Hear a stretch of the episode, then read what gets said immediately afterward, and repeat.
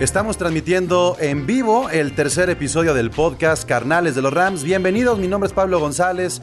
Ya lo saben, este es un podcast semanal presentado por Gol de Campo con contenido exclusivo de nuestros Rams. O sea, aquí no se habla de ningún otro equipo ni de ninguno de los 31 equipos restantes de la NFL. Aquí se habla de los carneros, del equipo de Los Ángeles. Y el día de hoy tenemos un episodio bastante, bastante especial, no solamente porque lo estemos haciendo en vivo, lo estamos transmitiendo en directo en el canal de YouTube de Gol de Campo, pero también en un par de plataformas de las cuales platicaremos más adelante que tienen que ver con los fanáticos, con la gente que apoya a los Rams y que bueno, lo que estamos buscando hacer es que no solamente crezca, crezca la comunidad de la Ramily, sino que también el contenido en sí de, de los Rams pueda tener mucha mayor salida. Entonces, Creo que se va a poner bueno, vamos a comenzar a platicar de algunos temas, ustedes podrán interactuar en los comentarios, pero tengo que presentar a todos los que están componiendo este en vivo, empezando por mi Ramily, el señor Miguel Candia. ¿Cómo estás, Candia? Bienvenido. A change of quarters indicates no change in Ram aggressiveness. This is a journey into sound. A new Ram record. Somos el equipo de Los Ángeles. Somos el equipo de Los Ángeles. Oh, yeah. Whose house?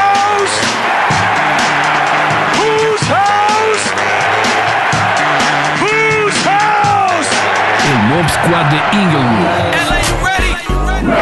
Gol de Campo presenta Carnales de los Rams. El podcast de los carneros. Pablo, muy bien, muchas gracias. ¿Y tú cómo te va en este tercer episodio? Pues- Eh, de nuestra segunda temporada. Eh, contento, contento porque estamos dando un pasito. Hay que recordar que Carnales de los Rams inició por ahí de, de agosto, más o menos del año pasado. Entonces, este es como nuestro primer off-season. Y entonces nos hemos dado la oportunidad de invitar, de hacer este en vivo y invitar a, a Sergio y a Debo, que hay que presentar como se debe. Sergio, que tiene esta comunidad llamada Carneros Latinos y que está en Argentina. ¿Qué hora son en Argentina, Sergio? ¿Cómo estás? ¿Cómo va? ¿Cómo andan todos por ahí? Miguel, Debo, Pablo. Bueno, acá, por acá son las 11 de la noche.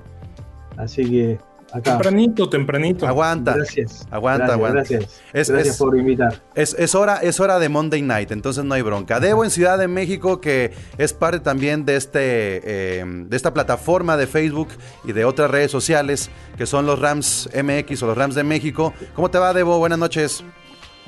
Buenas noches, este, ¿todo bien? Aquí listos para el programa y gracias por la invitación otra vez.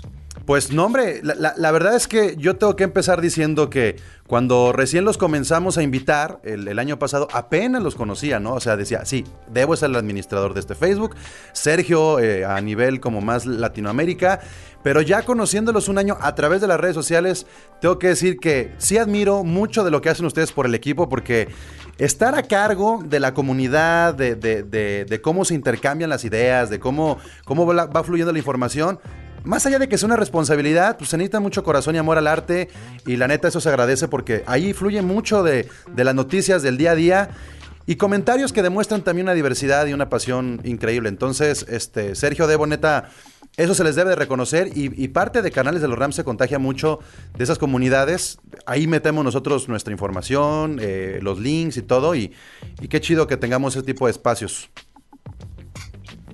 Sí, la verdad es que es, pues llega a ser en algunos momentos una, un- otra chamba, ¿no? Y este, pero como dices, se hace con todo el gusto del mundo, ¿no? O sea, lo hicimos con, creo hablar por Sergio también, lo hicimos Sí. Este, sin ninguna intención más que el puro gusto y el, el amor por, por los Rams y quizás hasta por, por el hecho de que no había otros grupos de, de los Rams. Pero en mi caso, por ejemplo, cuando yo, me, cuando yo me quise meter a un grupo, pues no encontré, ¿no? El único que encontré fue el de, fue el de Sergio, pero no encontré uno de México. Entonces, pues me decidí hacerlo yo, ¿no? Entonces, este... Pero no, pero te digo, fuera de eso, te digo, siempre lo hemos hecho con, con todo el gusto del mundo. Y qué belleza, ¿no? Que la familia cada vez va creciendo. Y allá, Sergio, en el sur, ¿cómo nos va?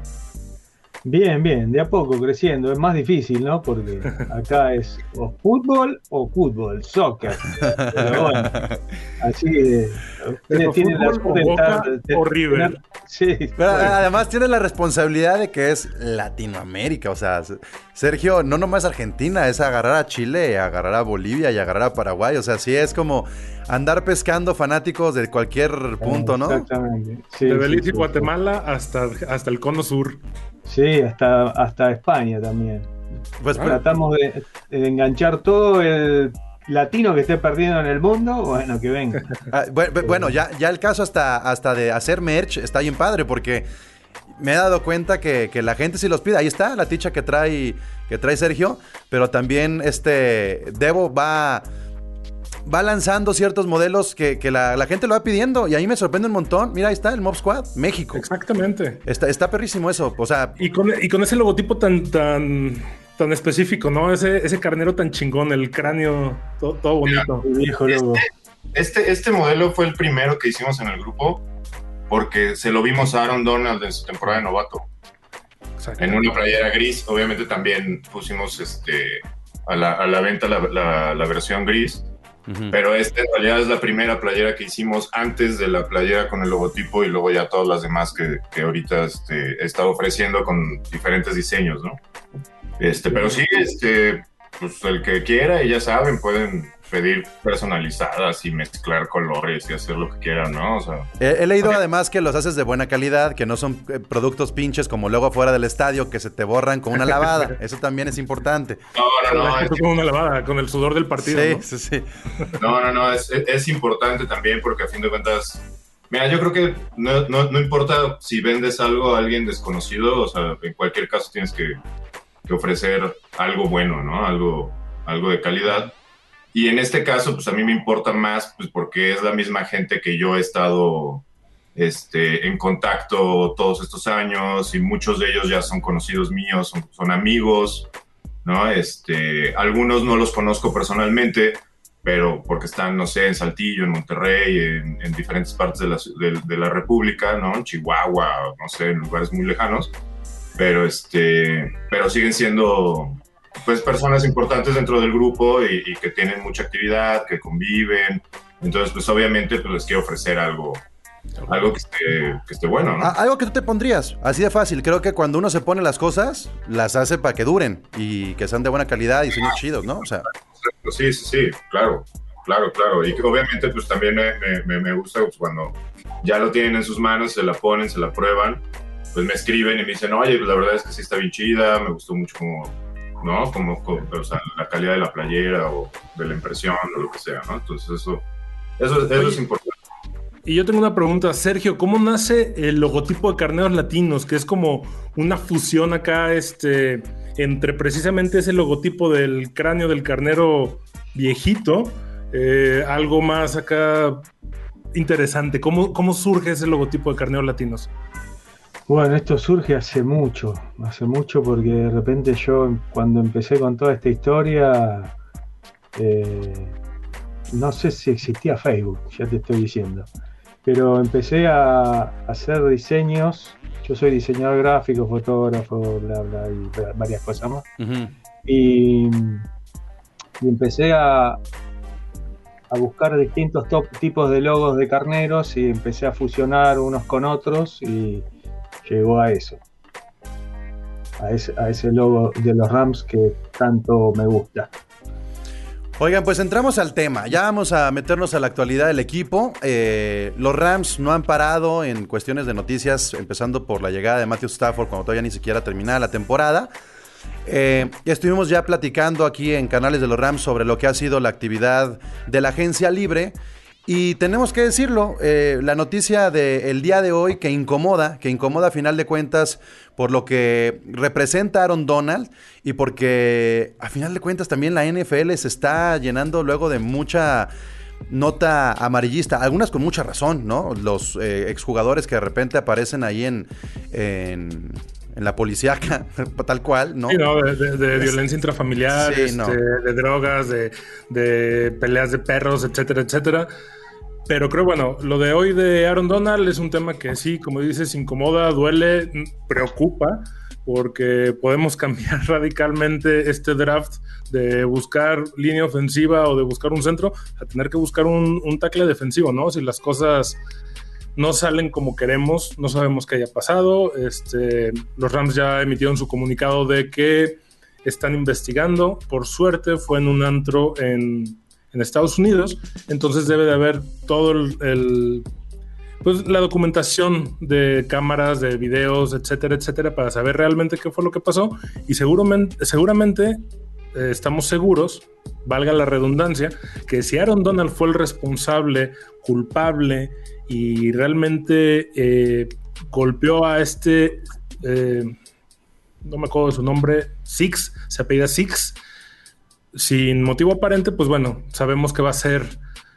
Va, va a tener una consecuencia. eh, Eso. Vincent Spriggs. Sí. A ver, a ver, nada, nada, yo nada más quisiera aclarar algo. No hay un arma de por medio, no hay, no hay nada que sea de suma gravedad. O sea, lo que se ha reportado son puntadas, sí hubo eh, violencia. Claro, todo, toda la versión que tenemos hoy, 100% es de esta supuesta víctima. 100%. No hay Claro. ni, un, este, ni una sola palabra que venga del lado de Aaron Donald. Entonces, Ni del equipo. Pero, pero, oye, no hay ni un arma, no hay nada. De verdad que no se necesita. ¿Quién?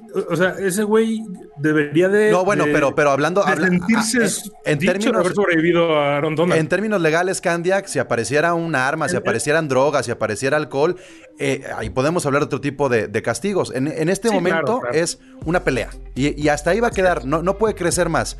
¿Qué falta? No debe de crecer más. Pues ya nomás falta. Falta, falta ver qué pasa, faltan los peritajes, faltan los partes legales, falta que la policía de Pittsburgh emina- eh, emita su comunicado y pues falta el juicio, ¿no? Que eso creo que va a ser lo, lo más importante. Yo Bueno, tengo una pregunta. No, no necesariamente tiene que llegar a un juicio. Ah, no, no, no, no. Eh, co- Como en Estados Unidos, el 85% de los problemas legales se resuelven sin antes. juicio, eh, entre particulares. Es lo más probable que va a pasar. A la liga no le conviene un escándalo del jugador defensivo del año. Este, al equipo definitivamente no le conviene a su jugador más, más importante tener que darlo de baja. Y bueno, Aaron Donald no es como que le haga falta de sus 135 millones de dólares, pues se puede desprender de uno o dos tranquilamente, ¿no? Pues sí. Mi pregunta es, es la siguiente: ¿qué, eh, ¿hay algún testigo? o ¿Estuvieron ellos dos solos? O Hasta qué? ahorita no sabemos, solo Porque si es el- lo único que hay de la información. palabra de es- uno contra el otro. eh, hasta ahorita es hubo un altercado a las 3 de la mañana en un club de, de after en, en Pittsburgh y pues eh, ya sabemos quién salió perjudicado, ya sabemos quién salió perdiendo en la, en la batalla, pero no hay declaración de Aaron Donald, no hay declaración del equipo. Algo que comentaba Pablo es ahorita no caigamos en el amarillismo, sí es una noticia importante, sí es la noticia del día, eh, pero no sabemos nada, falta ver. Yo creo que Aaron Donald y el equipo están tomando las precauciones de no hablar hasta que no haya un comunicado oficial por parte de la policía. Sí hay un poco más de información, obviamente de parte de- del, del susodicho, de, de Vincent Spriggs. Eh, dice que él iba a las 3 de la mañana en el bar y que sin querer chocó con él, que se hicieron de palabras y que lo agarraron y le dieron un montón.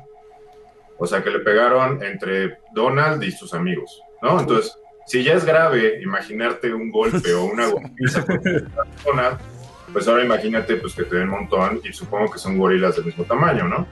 Entonces, y la otra información que hay es que no solo es la foto de- del, del, Del ojo. hinchado con la costura arriba, ¿no? Trae un cabestrillo, ¿no? En el brazo. Dice que trae, bueno, aparte, o sea, trae una concusión, trae una, una lesión en un brazo y el otro brazo roto, aparte de las 16 costuras y el golpe en el, en el, No, en sí, el sí, sí, sí es una putiza. O sea, sí, sí se ve. Le salió muy barato de todos modos, ¿eh? Ahora, Le salió muy, muy barato. a lo mejor hay un grupo y ahí está involucrado Aaron Donald. Ya veremos cómo se resuelve. Yo, Probablemente ni siquiera él soltó un golpe, fueron los cuates, pero el güey el único que reconoció fue Aaron Donald. O sea, como dices, no, no, no sabemos nada realmente, ¿no? Entonces, aparte, nada Va a estar sucede. interesante. Nada bueno sucede después de esa hora. O sea, ¿qué no vieron How I Met Your Mother? No, no sucede nada bueno esa hora. Porque, este, No he visto esa serie, pero estoy completamente de acuerdo contigo. A partir de las 3 de la mañana no hay forma de que tengas un buen recuerdo. Sí, no, no. Nunca. Pero bueno, esa es la parte extradeportiva. Tendremos que esperar a ver qué se resuelve. Eh, yo estoy tranquilo. Yo estoy tranquilo porque este, siento pues que, que- que es un tema mucho más mediático de lo que podría llegar a ser. Y también estoy tranquilo porque la NFL es tan flexible con la violencia, que no, es- no quiero decir que esté bueno, que sea bueno, pero la NFL es muy flexible con la violencia y eso a mí me preocupa. Porque este, pues hay casos mucho más graves que les dan cuatro juegos, que les dan cinco juegos, que les dan ocho juegos. O sea, lo que pasó con, con Antonio Brown, te dan ocho juegos, pero ni siquiera tienes equipo. O sea, creo que deben de ser más eh, apretados, más eh, considerar la disciplina. A partir del siguiente incidente. no, no, no. Es que hablando del caso de Antonio Brown, si no tienes un, un equipo, Sí, sí, sí, sí. cuando te contrate un equipo, empiezan los ocho juegos. No hay, ah, pues bueno, No, anda y- de gente libre y ya pasaron ocho semanas. Y en el caso este de Aaron Donald, yo no creo que ni siquiera termine repercutiendo en una sanción deportiva. Entonces, pues a ver qué pasa. Hay gente que... No, no, pero, pero en todo caso estoy de acuerdo contigo. La NFL tiene que ser más estricta, pero después del siguiente evento. Este no, por favor. Es que no, No creo, no que amerite ser est- no creo que sea que amerite ser estricto con este caso. Este, de entrada porque es un vato y no es una mujer y ahí hay una este, importante distancia. Dice alguien que le preocupa que no llegue al Salón de la Fama por este evento. No, Difícil, no, ¿no? no, trasciende, no trasciende. Y, y anónimos que son groupies de Devo también mandando por acá saludos. Excelente transmisión. Muchas gracias. Eh, pues bueno, Si debo ya tener su club de fans aquí en, en Gol de Campo. metámonos de lleno entonces a esto que nos une el día de hoy y es lo siguiente. A lo, a lo que sabemos hacer tan bien como equipo, los drafts. Ay, híjole, ya no sé. Ya no sé qué pensar de, tu, de lo que dices, Candia. ¿Qué necesidades, Sarcasmo. ¿Qué necesidades tienen los Rams previo al draft? Eh, ¿Cómo para qué año, Sergio, crees que tengamos un pick de primera ronda? Ah, miren. Se habla mucho de un, la primera ronda un linebacker. No sé. Eh, podría ser. Necesitamos un centro, pero en la primera ronda no vamos a buscar un centro. No, no, no, pero en la, en la primera ronda me refiero que nos estamos olvidando ya Segunda, no, eh, años, años. En la, hora, en la era McVeigh no va a existir un pick de primera ronda, entonces... No, no, no, ya, ya lo sé, lo sé. Me estoy hablando primera ronda para nosotros, que es la Ah, segunda. de este año. Sí, sí, sí, Sí, sí, sí. No, pero, pero no va a haber una primera ronda de, de los Rams. Este, y qué bueno que no la haya, ¿no? Nuestras últimas primeras rondas han sido desastrosas, por decirlo menos. Salvo Goff. Pero, de-. Decía Sergio, a ver, en, en el- en el- en la ronda 2, el pick número 57 de todos. Sergio Sneed, ¿por qué se va a ir este, en este draft 2021?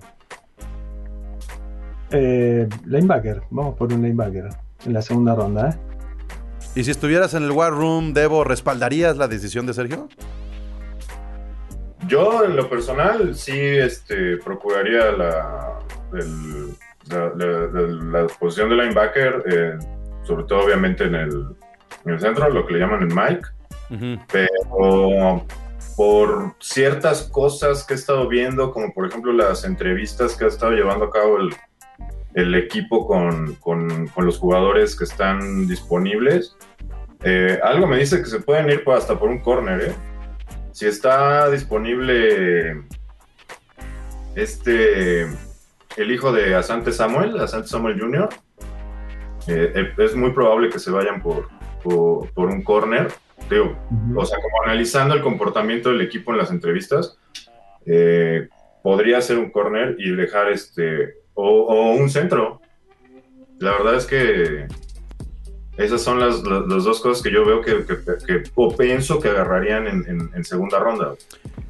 ¿Qué- ¿Creen que es buena decisión el, el que se haya ido Blythe e ir por un centro o creen que podía dar un poco más? No, yo creo que sí fue una muy buena decisión por parte del equipo.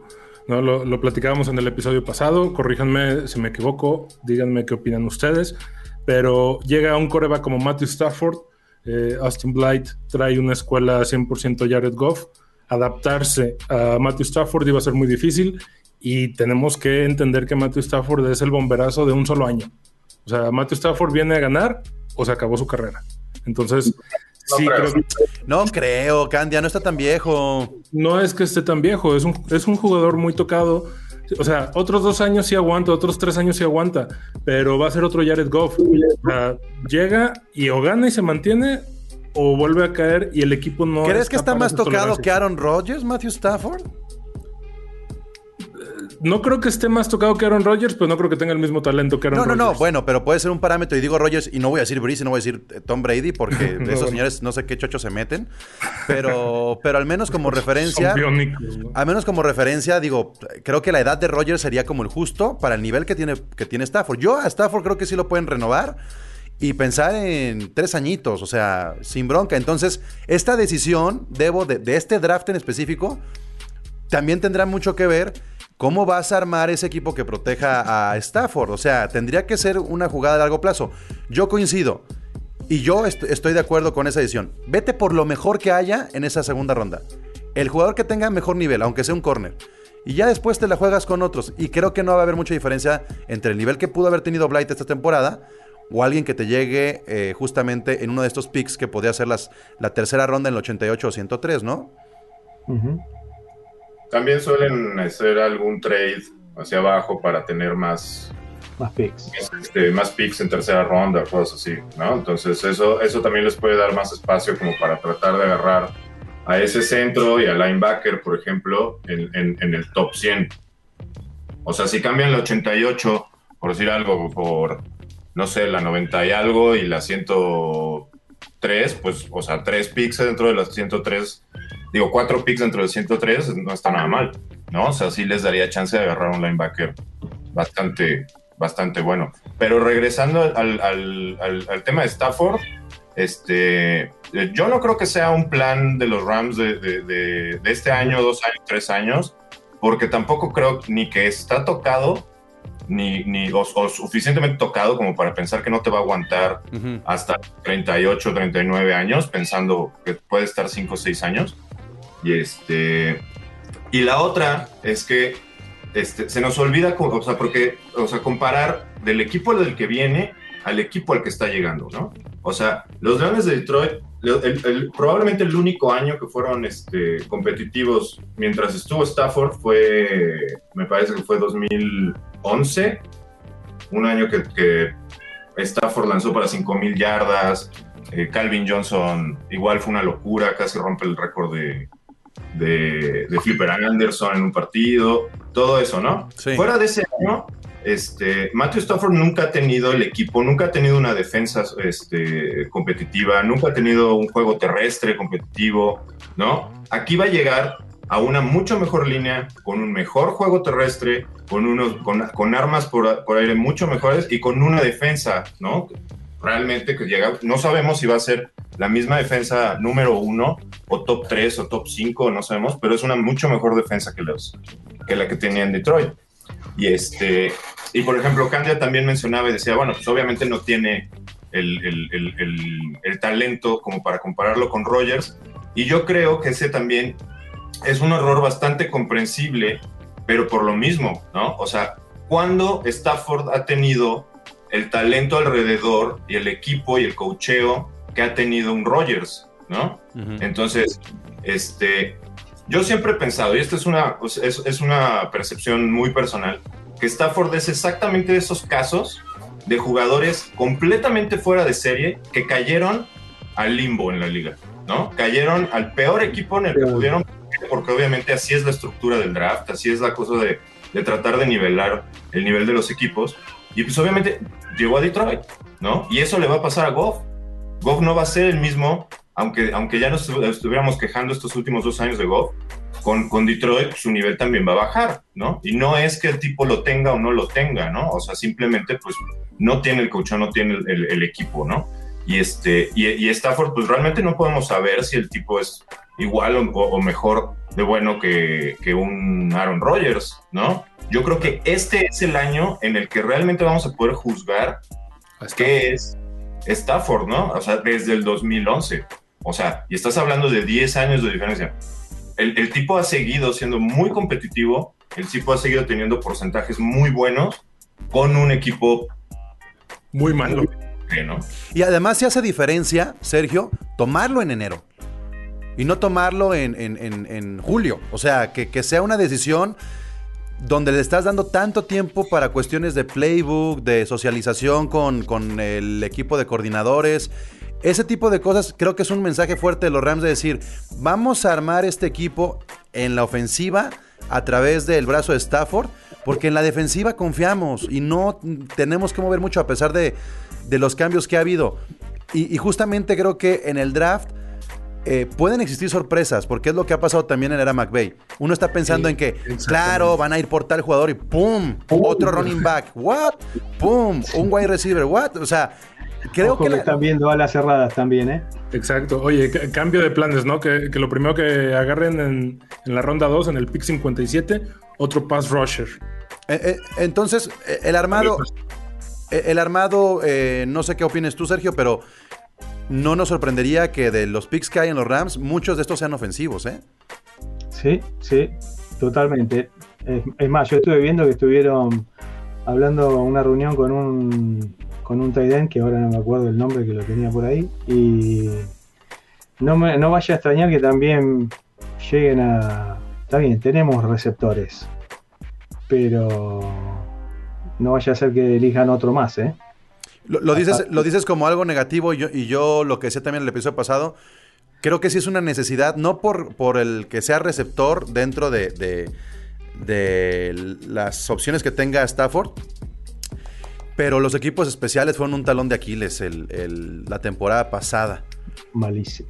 No, no- o sea, yo, yo sí soy de los que cree que esa persona que te regrese el balón tiene que tener mucho talento y no seguir con esta onda de Cooper Cup. Y, y ninguno, ninguno de los que está hoy en el roster, no sé qué opinan ustedes, pero lo veo este, regresando patadas. ¿Vos ves a Bueno, Cooper sí. Cup regresando de vuelta? No, no, no, para nada. No, no aparte del riesgo que tiene, este. Está- estás y- muteado, y no Debo. tiene ese talento. Ahí estás. Yo creo que sí hay un jugador que es exactamente lo que se necesita y el perfil perfecto para regresar patadas y que muy rara vez lo usaron el año pasado. Que de hecho lo trajeron Webster. empezando la temporada de Tampa Bay. ¿No? Webster, ¿no? Este, no, no, no, no, Webster. No, no, horrible. No, Ah. no. Es Web- Webster es un fracaso ahí. Calais. Mm. Calais. Siempre siempre Calais. Dejó mucho que desear. Y no, no lo usaron. Nunca entendí por qué. O sea, lo trajeron exactamente para eso y no lo usaron. O sea, sí hubo dos, tres jugadas, lo vi. El, el- o sea, no sé, ¿no? O sea, si, me- si nos metemos a buscar su promedio de, de yardas por regreso, no, no sé cuál sea, pero la imagen que a mí me dejó, pues es que era bueno. Y a fin de cuentas, lo que me saca de onda es que exactamente lo, lo habían traído para eso y no lo usaron. Pues bueno, re- retomemos entonces estos picks. A ver, este. Debo, yo vi que, que- que estabas ahí compartiendo en redes sociales como los, los jugadores que habían ya tenido estas entrevistas, ¿no? Y creo que es importante tomarlo en cuenta. Más allá del nombre del jugador, la posición. ¿Qué encuentras tú como tendencia en estas entrevistas eh, por parte de los Rams? ¿Hacia dónde están inclinando más? Corner, Corner, sin importar el. eh, digo, da igual que acá llegan el 57 en el 88. Después del corner, centro, después del centro, tackle izquierdo. después del tackle izquierdo. Linebacker, pero linebacker, o sea, según yo, según yo, este, das de cuenta de 15 a 20 jugadores que han este, entrevistado, solo han eh, entrevistado dos linebackers. O sea, aunque, aunque, aunque suena una, una, como una prioridad, un año más, ¿qué pasa? Que, que al parecer los coaches están confiando en, en- en el roster actual y no, no están este, buscando linebackers en, en- en- en el draft. O sea, cosa que yo no entiendo, ¿no? O sea, yo no, yo Lo que, buscaría. pasa, lo que pasa es como veníamos viendo el año pasado, las defensivas están cambiando. Cada vez es como que el esquema de los tres linebackers está empezando a cambiar a, a tener más jugadores más livianos para cubrir esas posiciones. Que de, la, que de la profundidad haciendo. vayan al slot, ¿no? Claro, como venía haciendo el coordinador defensivo que se nos fue, que ya me olvidé el nombre. Staley. como no Staley, ahí está. Que estaba teniendo otro esquema de, de linebackers, no era lo mismo de antes, lo, lo típico de esos tres linebackers. Así que hay que ver en qué, en qué se transforma esta defensa ahora. Me, me llama la atención. Yo de 3-4, de 4-3 a 3-4. Mm, Hay que ver ahora. ¿Cómo, Como cómo dices, no- Debo? ¿El cambio cómo, cómo sería? O sea, el cambio de. ¿Cómo se llama? El. el ¿Cómo le decían? El tío. ¿De, el de- coordinador. de Wade Phillips? Ajá, el, el Teo, el Bomb. Ajá. Exacto, Boom. Eh, Estábamos con, previo con Robinson también. Estábamos, siempre jugábamos con, con 3-4. Ujú. Sí, el cambio y se mantuvo con Staley también güey, a 4-3, ¿no? O sea que es- mandas a tus, a tus a tus linebackers externos como pass rushers y dejas eh, solo dos linebackers este, atrás. Que ese cambio en la estadística no le benefició a Aaron Donald y por eso brilló tanto Floyd. Al final de cuentas, este, esos cambios se valen gracias a la versatilidad que tiene Aaron Donald, ¿no? Que se puede adaptar al 3 o al 4 y como sea. El, el 4-3 ya lo traían desde Wade Phillips. O sea, el año de 20, 20 eh, capturas y media era, era ese esquema. Este, yo creo que lo, lo que generó realmente el, el- el cambio de no, no ser tan dominante, pues obviamente no nada más son los, los dobles y triples bloqueos, sino que también no tenías un otro monstruo al lado que preocupara al, Exactamente. Ah, no, es- estaba en Demo Kung Su, no estaba Clay Matthews. O sea, cada año ha habido alguien que, que ha podido jalar esa, esa línea ofensiva para que Donald despunte. Por eso estás terco Pero- tú con el pass rusher, ¿va? Este, Sí, sí, sí, es que yo creo que el primer pick debería ser un pass rusher, agarrar eh, ese hueco para los próximos dos o tres años, no firmar una superestrella un, un Sue, un, un Dante Fowler o un Clay Matthews por un año, sino firmar al, o agarrar un, un rookie y meterle para que los últimos tres, cuatro años de, de Donald sean dominantes. Ah, No sé. ah, Ahí te hablan, este, Debo, que para qué quieres un linebacker. Este, Es, es, es, es, es mi buen cuate. ¿te quieren hacer enojar? ¿Te quieren hacer enojar o qué? No, no, no, yo, ta- yo también siempre he pensado que, que eh, Tavin Howard tiene mucho potencial, nada más que ha y, realmente no ha podido jugar. Y, lo, que, lo que hemos discutido es que, es que al parecer el equipo también sigue teniendo mucha fe en, en- Howard y, y quiere que la dupla sea Kaiser-Howard, ¿no? O sea, porque lo siguen firmando a pesar de que se lesiona, no juega, se lesiona Kaiser, se lesiona este, acaban jugando Reader y el. Ya ni me acuerdo cómo se llama el otro. Young. ¿no? Young, exacto. Y este. Y, y acaban de anunciar que, que- que le dieron una extensión a, a Howard, entonces pues eso significa que piensan usarlo, ¿no? Claro, sí. Y no están buscando linebackers, entonces significa que confían en, en la dupla Howard-Kaiser. O sea, Howard siendo más rápido que Kaiser, ¿no? Me, me llama la atención algo de lo que, que dijiste hace algunos minutos, Debo. Eh, en el pick 57, 88, 103 y 141, según las prioridades, no mencionaste a la cerrada, running back y wide receiver. Eh, eh, en, el, en el mundo de Debo me parece muy lógico. En el mundo de Snead y de, y de Sean McVay, McVay. yo que estoy casi seguro que hasta incluso en los primeros tres picks vamos a agarrar a la cerrada, wide receiver o a incluso un running back, ¿eh? O sea, no descartaría el running back. No sé qué opinen ustedes. Yo creo que no, porque agarraron a Bryson Howard el, el año pasado. O sea, el reemplazo de Everett lo, agarraron en el draft del año pasado. Bryson Hopkins, de Tyrant. Ah, exacto, Hopkins. Y este, entonces, por ejemplo, Tyrant, no. Entonces, eh, eh, eh, si estás pensando, por ejemplo, en, en- en wide receiver, porque eh, Jackson es, eh, ese sí es un contrato de un año, ese sí es una renta Y ese, de un año. y- y ese sí es, sí es de, de madera, o sea, lo van a romper en cualquier momento. Sí. O sea, Que mira, eh, también sigue siendo hasta una opción para regresar patadas, ¿eh? Lo, lo han usado para regresar patadas siempre. No importa que ya fuera estrella, no importa que ya fuera titular, o sea, siempre lo han usado para, para eso. Entonces, no solo se vuelve como el deep threat, sino también te da una opción en equipos especiales. ¿No? O sea, obviamente es arriesgado porque se ha lesionado últimamente, pero este. Pero te digo, en el caso de, de wide receiver y de, y de y de la cerrada, o sea, siento que, que trataron de cubrir esas posiciones para la salida de jugadores exactamente este año. ¿no? Entonces, por eso no creo que vayan a agarrar un Tyrant cuando agarraron al, al- al- al supuestamente uno de los mejores Tyrants disponibles el año pasado. ¿cómo ves, Sergio? Bastante parecido a lo que piensa, pero nunca se sabe esto. Sí, o sea, yo, yo no. Es yo- una- yo la no- lotería. Pero bueno, yo pienso igual que Debo, ¿eh? Lo mismo. A ver, si el año pasado se tomó a, a este K-Makers y el antepasado a Henderson, y ahora con la salida de, de Brown y la pasada de Todd Gurley, ¿no creen que haya un spot ahí para un running back todavía disponible para el draft? No creo que vayan a tomar un corredor. Yo lo dudo. Quizás si hay posibilidad de traer un veterano, como también se anda diciendo por ahí. Pues mira, yo lo que he visto es en la posición de, corredor es que le están dando mucha confianza a los, a los jóvenes.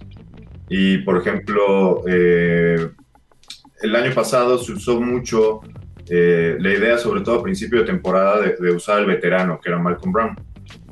Se hizo así, evidentemente con el tiempo tanto Henderson como, como, como Akers pues le fueron quitando este, la titularidad, ¿no? O, o- o repeticiones, ¿no? Como le llaman. Y, y, y era, y era- y era obvio, ¿no? O sea, me acuerdo, por ejemplo, también mucha gente decía, no, Malcolm Brown va a ser el titular porque sí tiene nivel para ser titular en cualquier equipo, ¿no? Yo decía, no, claro que no, o sea, Malcolm Brown es, es, un, es un corredor suplente aquí en cualquier equipo, pero este...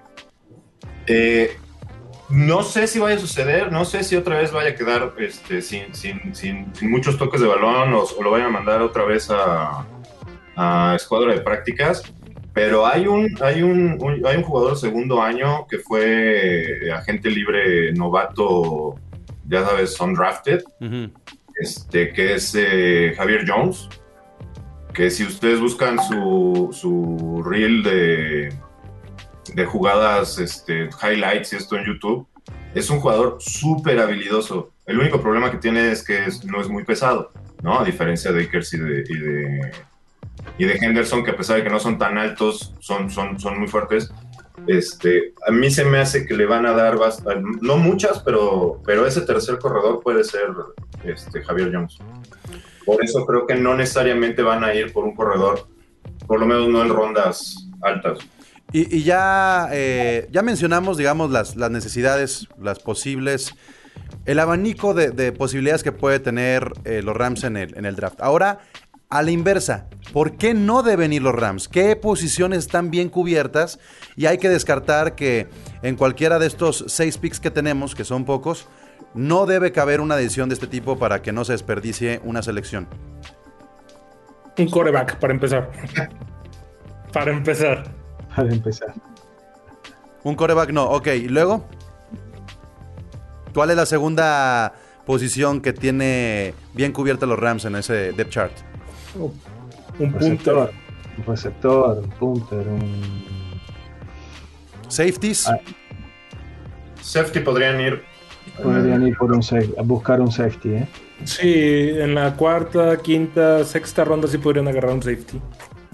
Ya le damos el voto de confianza a Gay y decimos tenemos pateador, no hay ningún problema. Johnny Hecker, pues ni se diga que no ponemos en duda su, su continuidad. Equipos especiales en general, ¿bien? Mira, yo, Sí. creo que, yo creo que Hecker, evi- evidentemente, como dices, está seguro, es uno de los mejores de la liga. Eh, Gay demostró que tiene el nivel para, para ser titular y para mantenerse. Regular, sí. Eh, y los equipos especiales, pues digo, o sea, fuera del, del regresador de patadas, los equipos especiales se forman de Sí. los novatos y los suplentes, entonces Ahí vi que en la lista hay dos Sloan Snapper que están. Vamos a ver qué. Ah, claro, hay, que- hay que llenar el, el- el hueco que dejó este. McQuaid. sí. McQuaid, McQuaid. sí. Pues ahí está entonces, eh, creo que es momento de invitar a la gente que nos está viendo tanto en el Facebook de Rams México como en Carneros Latinos y también en el YouTube de Gol de Campo, pues ahí que nos digan en su comentario. Si tienen alguna pregunta en especial, si tienen algún comentario, de una vez coméntenlo por ahí. Es importante también que la gente que en algún momento, ya sea en vivo o grabado, escuche este podcast, sepa que estamos por acá. Diferentes, diferentes comunidades, pero todos con algo en común que es la pasión por los Rams y ahí están presumiendo sus gorras, bonitas gorras, este, tanto Sergio como Debo. Este, y, y también que nos digan ustedes a través de las redes sociales si quieren participar alguna vez en uno de estos lives, en, en- en uno de los podcasts de canales de los Rams, también estamos invitando a los fans. Eh, acá nos están diciendo por acá, Facebook User, no sé quién es Facebook User, si son varios o no, pero dice, ¿cuándo lo Es alguien que está muy enfermo por su privacidad, al Sí, sí, sí, sí. Ya que tenga teléfono, acuérdate que va a tener que hasta... Sí, le, le- le tengo una mala noticia. Hasta los datos biométricos se le van a ir. esa- sí, pero, pero bueno, pues a- agradecerles a ustedes, Sergio y Debo, que, que hayan sido parte de este live, primer live que hacemos de Canales de los Rams, esperando que haya más. Y pues las mejores vibras. Todavía no voy a, a despedirme de ustedes en este offseason porque espero que nos veamos en una de esas después del draft o ya que esté más calindita la temporada, que hagamos otra vez esto. Y por supuesto que sepan que si un día necesitan eh, un micrófono y echar eh, a andar todos sus sentimientos sobre y emociones sobre el equipo, esta es su casa. Buenísimo, gracias. Vale, muchas gracias.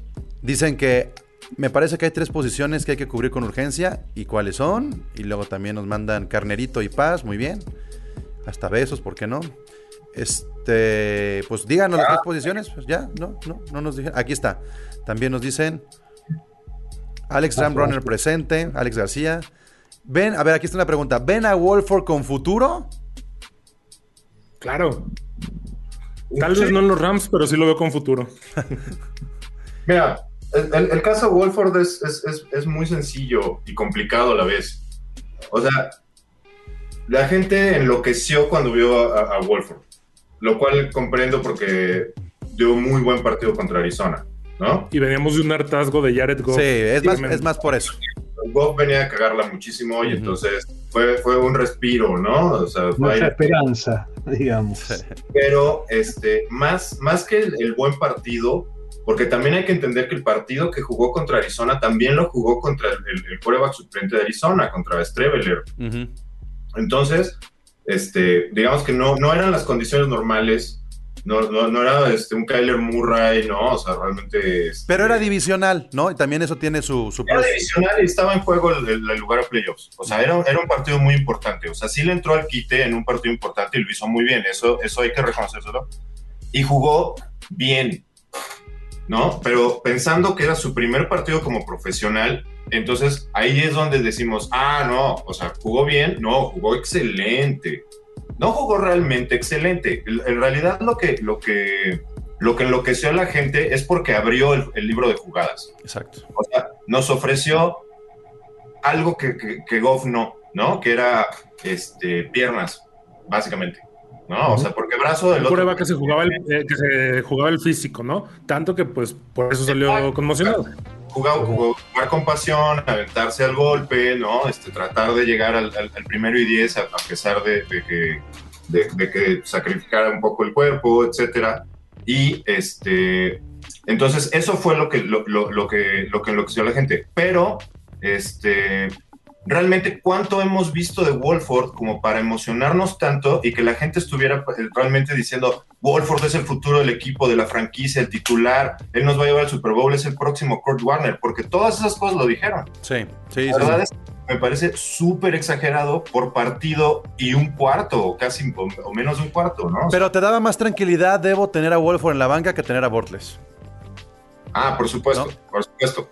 Y eso, y eso es una buena ganancia porque entonces dices, no, pues no vayan ni por un flaco, no vayan por ningún veterano, jueguensela con Wolford, porque tienes a Stafford. Si, si, si no tuvieras a un coreback de nivel Stafford, sí ve por un coreback, pero tenías Stafford, tienes que jugártela así. Y, y estamos tranquilos porque el año pasado, cuando salieron estos rankings de quién tiene el peor coreback suplente de la liga, el número 32 eran los Rams. O sea, aparecía así en los artículos. Los Rams tienen al peor suplente. ¿Por qué? Porque estaban también dándole mucha importancia al contrato que tenía Jared Goff. Y yo sí creo que el descontento de Jared Goff y la esperanza de Wolford hicieron una fórmula muy alentadora para que todos nos emocionáramos. Pero, este, como bien dices tú, Debo, pues había muchos factores que en ese juego no podíamos medir, como sí se pueden medir en un coreback 2 de otras, de otras circunstancias. ¿no? Lo mismo pasa con el Heineken, ¿no? Ese güey, ¿no? De, de, de Washington, me parece que también es un, es un espejito. Todavía no puedes asegurar que vaya a ser un, un crack, güey. O sea, tiene muy poco, muy poco tiempo mostrado. Y ya vimos lo que le pasó a Wolford en el segundo juego. ¡Pum! Lo tronaron. Entonces, también correr demasiado y no saber cómo correr te puede traer consecuencias, ¿no? Exacto, era, era lo que creo que todo el mundo estuvimos viendo, ¿no? En cuanto empezó a jugar Wolford, todos así, ah, wow, un coreba que juega, un coreba que, que, este, que corre, se está jugando el pellejo, las primeras cinco jugadas. Ya la sexta, todos nos quedamos como que, oye, está arriesgando demasiado, oye, se está excediendo, oye, eh, ya lo pagaron. Deslízate, deslízate con los pies para adelante. Exactamente, no, no, no avientes el casco porque te van a conmocionar, ya lo conmocionaron. Ajá. Y lo mismo No, le o pasó sea, a Goff también en sus primeros juegos. Sí, sí, sí. Entonces, bueno, a lo mejor también Wolford andaba buscando un contrato de, de ciento y tantos millones de dólares, pero ¿Cabe un fullback, este. Sergio, ¿cabe un fullback en este, en este, en este roster? No creo. Ya prácticamente ni se ven fullbacks. Se, se ven a las cerradas haciendo el papel. Hace un par de años draftearon un fullback y lo, lo acabaron cortando antes de, de que empezara la temporada. O sea, no, no. Obvia- obviamente, si me preguntas a mí, yo usaría un fullback. Sobre todo por el tipo de, formaciones que usan los Rams, creo que les, le, funcionaría mucho. O sobre todo, el año pasado le hubiera servido mucho a, a, Goff. Pero este. No creo. La verdad es que no, no van a usar fullback. Y no puedes arriesgarte a poner ni de broma ahí al mismo tiempo a Akers y a Henderson porque no hay manera. Y este y a las cerradas tampoco. También creo que es un problemita. El ala el ala cerrada que estaba yéndose a esa posición que era Everett, pues ya no va a estar. Hay que ver cómo se ajusta. Pero son de las pocas preocupaciones porque como bien dice esta pregunta, se esperaría más juego aéreo que terrestre. Dice Alex García que un 60-40 el juego aéreo, ¿cómo ven? yo creo que hasta más juego aéreo, ¿eh? No, yo creo que sí van a mantener un 50-50. Yo, yo creo que dependerá el, el rival, ¿eh? Sí, bueno, pero creo que va a haber un poquito más de Claro, juego si rival te está permitiendo yardas por aire, pues obviamente lo quemas, quemas a los corners, quemas a los safeties, ¿no? Obviamente. Pero como estructura principal o idea principal de juego, este, yo creo que sí es, sí es mantener este, el juego lo más equilibrado entre, entre aire y tierra. Acá está Gab Cervantes diciendo, gracias carnales de los Rams, aprendiendo para platicar con mi esposo. Pues toma nota, toma nota. Este, me parece Sí, que... para que luego tu esposo no, no, no, no trate de forzarte a ver un partido de fútbol americano sin que lo entiendas. Ay, bueno, y repítenlo del centro que ya lo, que ya lo comentamos. Este, si apenas están conectando este live, si apenas se conectan al live, esto va a quedar grabado como podcast, como episodio número 3. Y ahora sí, nos despedimos después de 45 minutos prácticamente. Sergio, Debo, muchas, muchas gracias. Y pues ojalá que nos veamos pronto, ¿no? Si no es en el 2021, en el 2022, ahí en el Azteca, una cosa de esas.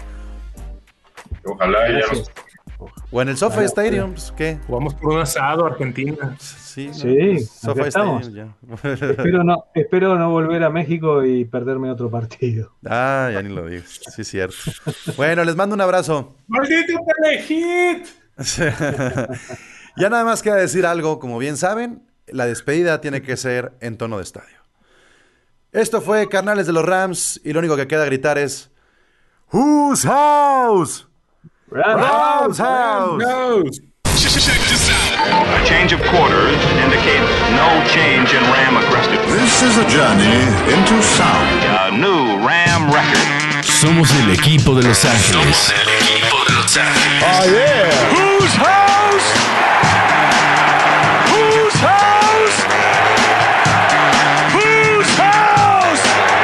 Squad de Inglewood. Gol de Campo presenta Carnales de los Rams. El podcast de los carneros.